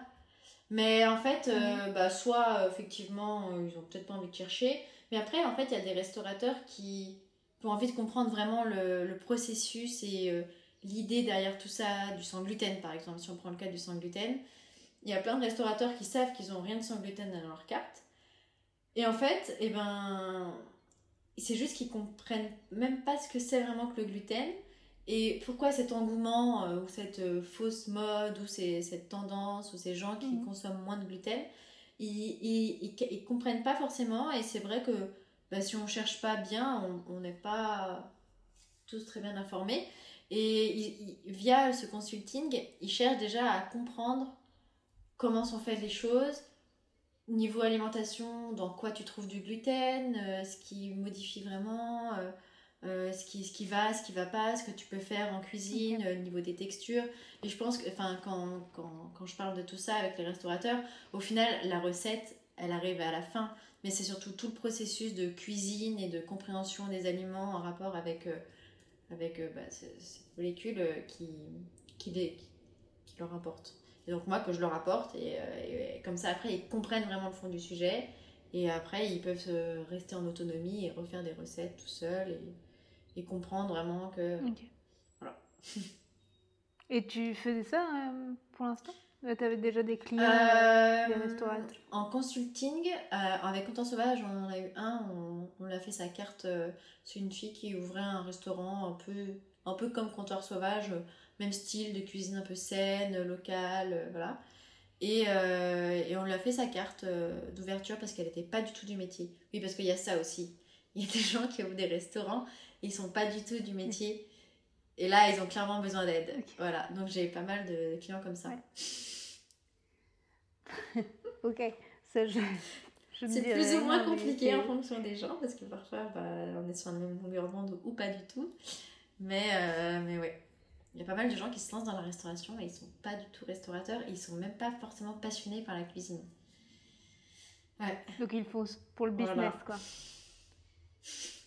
ou la, ouais, la beauté des choses, et peut-être qu'ils sont gourmands, mais parfois ça suffit pas. Ouais, je, je suis curieuse sur le long terme. Pour, euh, mais c'est vrai que pour moi, la cuisine, la restauration, c'est un métier de passionné. Ouais. Et si. Je sais pas. Bah, en vrai, pour s'investir autant, il faut être passionné. Parce qu'après, euh, je suis pas sûre de. Je suis pas sûre que les résultats soient très positifs, tant pour la personne que pour le business s'investir à mhm. fond dans quelque chose qu'on... Je veux bien, euh, ouais, je, veux bien voir des, des résultats justement. bah, ou alors tu es hyper businessman et puis tu gères super bien ton business et puis en fait euh, là tu es intelligent parce que tu délègues qu'à des personnes hyper cool en qui tu as confiance et qui sont passionnées. Et là, bon, bah voilà, toi tu as un restaurant, en vrai tu touches à rien, mais tout se passe bien parce que bah, oui, tu as l'intelligence de, de bien t'entourer. C'est important. J'étais allée dans une conférence, c'était Suis-je prêt à ouvrir un coffee shop? Et oh. euh, donc il y avait des speeches de deux, euh, de deux propriétaires de coffee shop euh, qui sont tous les deux basés à, Paris. Et à la fin, ils ont demandé bon, bah, qui est prêt à ouvrir son coffee shop? Je pense qu'un un sixième ou un huitième des gens ont levé la main. Et euh, et il y en avait un justement qui faisait euh, businessman puissance 1000 et qui était assis tout devant, euh, genre super sûr de lui, costard cravate. Et lui, il a levé la main, il a fait oui, moi je suis prêt. Mais c'était hyper intéressant de voir ce profil-là qui était là. Et clairement, c'est le profil que tu décris pour moi. Et, bon, bah, eux, ça marche. hein. bah, en plus, tant je pense qu'ils ont un qu'ils ont une certaine euh, enveloppe euh, avant de se lancer et qu'ils ont des bons contacts et, et c'est parti quoi. Mais voilà, il y a- y a- c'est vrai qu'il y a deux profils euh, quand tu te lances dans la restauration, Il y a des, deux chemins différents. Voilà. Ouais. Moi, j'avais pas levé la main, en tout cas, à la fin de cette conférence. Mais c'était hyper intéressant. C'était, il nous avait dit justement combien il gagnait euh, par, euh, par mois en bénéfices. Il y avait entre autres euh, le café Oberkampf, Ouais. euh, Je vois. euh, Guy, donc qui a Café Méricourt et Café Oberkampf. Et il gagnait pas beaucoup, alors que ça faisait déjà depuis plusieurs années que c'était ouvert. Et, et l'autre café, c'était Alma, Ouais. voilà, qui fait des brioches roulées. miam, miam. Voilà, mais donc, ouais, c'était intéressant. J'avais juste une question. euh, Qu'est-ce qui te rend heureuse dans, dans ton métier? Alors là, c'est vrai que ça va moins un peu cette question, parce que là, tu te lances dans autre chose, mais Oui, mais c'est toujours. euh, dans les, au restaurant, bah, jusqu'à présent, en fait, qu'est-ce qui t'a le plus plu? Parce que tu es tellement multicasquette. casquette, te- Bah, moi, ce qui me plaît, au final, c'est toujours la même chose. C'est ça qui est intéressant. que parfois, enfin, ça, fait- ça me fait du bien de parler avec toi parce que, tu sais, c'est une sorte d'introspection. Qu'est-ce que j'aime Ah, Je me poser la question, peut-être. Ouais. Euh, moi, j'adore euh, juste créer, des... créer à manger en fonction de ce qu'on trouve et euh, des envies du moment, des gens pour qui je cuisine et des couleurs. Et, et imaginer des plats, les cuisiner et, et ensuite bah, les servir à des gens qui, qui sont bien installés, qui sont bien là où ils sont, qui sont contents et euh, qui prennent le temps de, de le déguster. Pas forcément pour des aficionados de, tu vois, de, tout, de cette genre de cuisine-là. Au contraire, j'aime bien cuisiner aussi, euh, me mettre des petits challenges et cuisiner pour des gens, euh, des viandards ou des personnes qui s'en fichent et qui n'aiment pas manger. Enfin, je trouve ça hyper, hyper challengeant et en général, en plus, bah, c'est un peu payant donc c'est cool. Mais ouais, moi, ce que j'aime dans la cuisine, c'est c'est créer, imaginer des plats, goûter et, et au fur et à mesure aussi, euh, j'aime bien euh, aller dans, dans le fond des choses de côté santé et nutrition. Donc je, je, je fais beaucoup de crus, je cuisine euh, au vitaliseur de Marion, donc c'est un, un cuit vapeur qui cuit à très Mm. faible température. Je fais vraiment attention à bah, tous ces nutriments, toutes ces vitamines, tout ce, que, tout ce que la nature au final nous apporte et, nous apporte et j'essaie de, de vraiment garder ça euh, brut. C'est presque, c'est peut-être pas le bon terme, contradictoire, mais là, tu t'as pas arrêté de me dire que t'aimais cuisiner et que là, tu laisses euh, ta cantine et que tu veux te lancer dans le stylisme culinaire, dans la photo, dans le consulting. euh, Bah, en fait, ça, euh, oui, oui, non, mais carrément. Mais par contre, vraiment, le côté euh, chef, euh, gérant dans un restaurant, t'as plus. Enfin, en fait, t'as tellement de trucs à faire que malheureusement, moi, j'ai perdu ce côté. Je me pose, qu'est-ce que je crée Euh, Je vais faire ci, faire ça. Euh, parce que non, en fait, t'as la contrainte du nombre, t'as la contrainte du temps, t'as la contrainte euh, des ingrédients. Je peux même pas prendre en photo ce que, ce que je cuisine en ce moment, tu vois. Alors que Mhm. moi, j'adore en plus mettre en scène mes plats. C'est pour ça que je fais du stylisme. C'est aussi parce que j'ai toujours aimé imaginer l'envers du décor des plats et le prendre en photo et après partager la recette. euh. Et euh, ouais, ouais, Pourtant, non, vos plats sont beaux. euh, Oui, oui, bah. Oui, oui. Ils sont gentil. ultra visuels, ultra gourmands. Et euh, donc, bon, tu- quand même, tu te donnes le temps de faire tout ça, mais je comprends, je comprends ce que tu veux dire que c'est plus le même enjeu dès qu'il y a des stocks. et Ouais, des, des nombres Parce qu'au final, créer une recette en stylisme, euh, ou en créer une recette pour euh, une marque ou à, à partir d'un seul produit, bah, tu as, vraiment le temps de, de te poser et d'imaginer. Et ensuite de créer et de composer et, et d'avoir un résultat final. Et, et voilà. Et c'est ça qui est cool, c'est que tu as le Mhm. temps. Et, c'est tellement important d'avoir le temps. Enfin, je réalise ça maintenant. Le temps. ouais. Le temps de faire les choses que Ouais, t'aimes, tu vois, que parce que faire les choses que t'aimes, mais quand tu es dans le jus ou quand tu as trop de choses en tête ou que tu es stressé ou que tu dois gérer plein de trucs en même temps, bah, tu plus vraiment disponible à ce que tu fais. Et euh, forcément, il y a, c'est, pas grave, mais c'est forcément un peu moins bien, en tout cas moins passionnant et moins exaltant. Est-ce que si c'était à refaire, tu l'aurais refait euh, prendre Oui, oui parce que je suis quand même vachement fière de ce qu'on a fait et, et c'est, assez à l'image quand même euh, que j'avais en tête. Même si on a été deux à le faire, je trouve ça assez ouf d'avoir fait quelque chose quand même que moi personnellement me fait me va à 100%. Et, euh, et c'est une aventure mm. humaine et, et puis monter un resto c'est, c'est une aventure que je souhaite à tout le monde parce que la décoration, les plans, euh, les rencontres, euh, euh, les travaux, la déco, enfin, trouver tout ce que tu as envie comme vaisselle. C'est hyper enrichissant. Et ensuite, l'ouverture, les premiers retours des clients, les, les, clients qui sont fidèles, que tu connais, tu connais toute leur vie. Et ouais, c'est mm. vraiment, vraiment, vraiment, très cool. Est-ce que tu penses que même des personnes, parce que en tout cas le podcast, il y a quand même beaucoup de personnes pas âgés, hein, mais euh, qui, ont mon, âge, la trentaine, est-ce que tu leur souhaites aussi euh, les yeux fermés de se lancer ou euh, parce que toi tu t'es lancé jeune quand même Qu'est-ce que tu en penses des, bah, carrément, des, hein, plus vieux Mes aînés. non, mais il n'y a pas d'âge et, ça se trouve, je l'aurais peut-être fait avec un autre regard si euh, je m'étais lancée à 34 ans. Et peut-être mm. que je l'aurais mieux fait, je sais pas. Euh, après, c'est sûr, le conseil, c'est d'essayer de ne pas avoir trop de trucs en même temps. Tu vois, genre peut-être pas avoir un enfant en même temps tout le resto, par exemple. C'est deux fois plus prenant. Donc, euh, comme c'est vraiment prenant, il faut essayer de voilà de pas avoir d'autres grosses gros projets dans ta vie. Mais, mais non, c'est si on, est, on sent qu'on est passionné par tout ce qui touche à l'ouverture d'un restaurant, à la création, et après à, voilà, à, la gestion et à la découverte de tout ça, il euh, il faut pas hésiter à foncer, surtout si on est passionné. Quoi. Hmm. Et euh, c'est bien. Et je voulais juste rebondir sur le fait de, que tu disais qu'en tant que traiteur, euh, tu avais un peu de mal dans le côté production, donc je suppose à la chaîne. Euh, et aussi le côté que tu cuisinais euh, pour des personnes pour lesquelles tu ne vas pas voir euh, s'ils sont contents ou pas. Ouais. Mais finalement, quand tu es traiteur, c'est bah, plus une question. par exemple, si tu vas à un mariage, bah, tu vas voir les gens qui vont manger. Tu oui, plus ou moins. Parce que soit tu es en cuisine pour faire le, le reste du, du repas, ou soit, euh, en fait, tu dois, as déposé euh, ta prestation, c'est des serveurs qui servent et, euh, et, toi, tu dois aller sur une autre presta.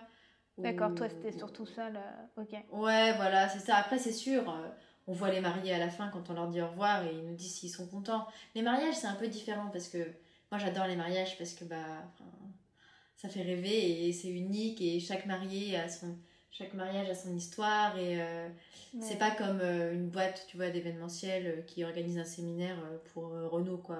Enfin pour pour la poste ou enfin c'est différent hein. les mariages il y a beaucoup d'émotions en fait et mm. ouais c'est un petit peu à part. Mais mais je comprends hein, que enfin c'était un, peu difficile de ne pas voir les gens à qui on faisait à manger. Même si quand tu es dans un restaurant bah tu sais pas non plus si ça leur a plu peux leur demander, mais ils disent pas forcément si ça t'a plu, si, ça n'a pas plu. Mais, euh, mais ouais, il y a quand même plus d'échanges. D'accord. Et c'est quoi ton plus beau compliment d'ailleurs euh, que tu as eu euh, sur ta cuisine Oh là là, ça fait pas longtemps que, que j'accepte les compliments, enfin que ça me fait vraiment du bien. donc je les, je les note pas vraiment et ils restent pas vraiment dans mon esprit, mais, mais souvent c'est quand quelque chose est, est global, soit quand c'est dans une globalité, tu vois, c'était super bon et c'est super coloré et, euh, et j'avais pas, pas imaginé allier euh, ces aliments-là avec ces aliments-là. Ça, souvent j'ai ces compliments et ça me fait vachement plaisir. Ou parfois c'est quand c'est euh, des personnes qui sont pas du tout de ce style d'alimentation qui m'ont dit qu'ils étaient convaincus Mhm. Ou encore quand c'est des chefs qui, qui, viennent et qui me disent Ah oui, ça j'ai remarqué, c'était vachement cool, comment t'as fait J'adore j'adore échanger sur la cuisine avec les autres personnes. Et ouais, et, faire, et, je pense que j'adore aussi faire découvrir, par exemple, à Comptoir Sauvage, on sert du kéfir. Je sais pas si tu connais le kéfir. Ouais, voilà. On fait du kéfir de fruits. Donc c'est ici c'est bien développé. Euh, Mais oui, euh, au Canada c'est n'importe quoi. Quand j'y suis allée, il y avait du kombucha, et ouais. Oh, j'étais trop jalouse. Nous dans les bars, on a juste des jus de tomates. Eh non, c'est vrai que c'est intéressant. Il y, a, il y a un euh, à, euh, à Méricourt là sur la rue Méricourt à Paris qui a, qui a ouvert là, j'ai vu en décembre dernier. qui fait beaucoup de kéfir et de kombucha. D'accord. J'ai fait waouh Nouveau Mais Et on, euh, sert du kéfir et j'adore raconter aux gens comment ça se fait et ils repartent parfois avec leurs petits ballotins de graines de kéfir pour leur faire chez eux et tout.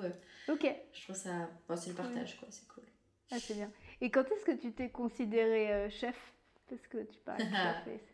Ouais. Euh, quand j'ai ouvert Comptoir Sauvage. Pas avant. Et à Comptoir Sauvage, bah, j'étais la chef, donc. euh, Enfin. Euh, en cuisine, il n'y avait que moi, donc. je disais que j'étais cuisinière à la base. Et, et en fait, euh, ce mot euh, chef CHE 2FE, il devient un peu de plus en plus populaire et il y a pas mal de filles qui s'en emparent. Et je trouve que c'est un bon mouvement parce que, sans parler même de féminisme, bah voilà, chaque, on a tout le droit d'avoir deux effets à la fin des mots, quoi. Mm, et, euh, et les, les, chefs femmes, eh ben, on entend encore de plus en plus parler d'elles et je préfère faire partie de cette mouvance que simplement être cuisinière et pas vraiment euh, mm, appartenir. C'est vrai que c'est un peu plus mignon, bah, ça fait moins agressif euh, le petit FE. Et d'ailleurs, j'ai vu la semaine dernière qu'il y a eu un événement que sur des chefs, chefs femmes euh, à Paris qui regroupaient des, des, chefs comme ça et ça avait l'air euh, intéressant. Voilà, mm. information random. Merci Marine. Désolée, je ne peux pas compléter. C'était intéressant. Est-ce que tu as quelque chose qui t'a marqué en difficulté et très négatif euh, Une expérience comme ça Bah, en tout cas, au niveau des clients, entre guillemets, j'ai toujours eu de la chance. Enfin, même si parfois euh, j'étais très fatiguée et que j'étais pas forcément sûre de moi, tout s'est toujours bien passé. Mhm. Donc c'est cool. Et euh, non, je pense que mon épreuve la plus difficile, c'était euh, en restauration traditionnelle, quand je me suis lancée en cuisine en fait. Et là, clairement, enfin, tu vois, je mangeais plus, je suis partie en burn-out. c'était, c'était vachement difficile. À ton stage, hein, c'est ça? Ouais, enfin, ouais. ouais, J'étais en CDD en fait. Ah d'accord, ok. C'était un CDD de 10 mois ou 11 mois. Je suis partie au bout de un mois avant quoi. Et, euh, Ah ouais, ouais, ouais, ouais, bah ouais. Mais bon, c'était compliqué parce que si t'abandonnais après, tu, pour passer le CAP, nan, Et ouais, je me, je me cramponnais. Mais euh, ouais, c'était pas facile comme époque et euh, ça m'a peut-être un peu endurci, je sais pas. Mais. Je suis même sûre. Mais ouais, après, on, grandit, on, s'affirme. Moi, je suis quelqu'un qui, qui, garde beaucoup pour, euh, pour elle. Donc euh, là, j'apprends à extérioriser euh, envers les autres. Et je suis très contente aussi de, de, faire mon premier interview avec toi. Oui, c'est bien, c'est un grand, une grande évolution, mais finalement, je suis sûre que tu grandis toi-même à titre personnel, pas que professionnel, avec, avec tes projets, etc. Carrément, et tu grandis. Et... Ouais, et tout est lié. Hein. Ouais. C'est pour ça que tu as une envie d'autre chose, parce que sûrement dans ta vie perso, euh, tu as évolué, tu as peut-être eu un déclic ou des choses comme ça, et, voilà. Ouais, carrément. Mm. c'est ça pour beaucoup de monde, je pense. Ouais, ouais, mais il faut, il faut s'écouter. Tout à fait. Voilà. Ok, bah ouais, donc est-ce que tu as autre chose à, ajouter? Je pense que c'est déjà beaucoup, mais je suis prête. Ouais, euh, bah, j'ai hâte de revenir à Montréal. Ok. Je viendrai sûrement pas l'hiver. J'avais adoré euh, l'été, euh, bah, il y a un an en fait. Euh, c'était passé trop vite, mais, mais c'était vraiment une ville ouais, inspirante et en même temps relaxante, moins stressante que, que, la France, moi je trouve en tout cas. Et, et puis en espérant que le Covid s'en aille bientôt vers d'autres cieux. J'ai hâte de pouvoir voyager parce que mm. bah, j'ai déjà un peu voyagé, mais le monde me fait vraiment envie. Quitte à même travailler dans d'autres endroits, même pas à mon compte, tu vois, mais apprendre. Ouais, j'ai envie d'apprendre encore. Des expériences partout. C'est bien. Ouais. Mais euh, ouais, voilà. Donc oui, donc je te souhaite plein de voyages, plein de beaux projets euh, dans, dans, ce nouveau lancement. Merci. Et, euh, en tout cas, bah, je suis trop contente de, de t'avoir parlé. Et là, je suis sûre que tu vas avoir plein de belles choses à venir et peut-être des futures rencontres aussi, qui sait, parce que tu as l'air de fonctionner beaucoup comme ça. Ouais. Et, et voilà. Et je te souhaite plein de belles choses. Bah, merci de m'avoir fait confiance. C'est, tu te rends pas compte, mais se, se faire interpeller pour participer à un podcast, euh, bah, c'est pas non plus euh, commun. Donc euh, merci beaucoup pour ce moment. Ben... Et puis j'ai hâte de partager ta chaîne et tous tes podcasts. c'est gentil. Bah, J'aurai du petit boulot pour, pour la retouche, mais dès que c'est fini, je te, je te le partage. Trop bien. Bon, bah, je te dis à bientôt et j'espère qu'on se rencontrera en vrai. Mais grave, mais euh, c'est obligé. Et puis toi, si tu viens en France, hein, ouais, n'hésite pas, hein, même si tu viens. Oui, bon, oui, voilà. Mm. Après le Covid, euh, ça va pas rester toute la vie. Ouais, on verra ça. Bon, bah, je te, je te dis merci et euh, passe une bonne soirée. Et, ouais, bah, bonne journée à toi. Ouais, merci. Salut.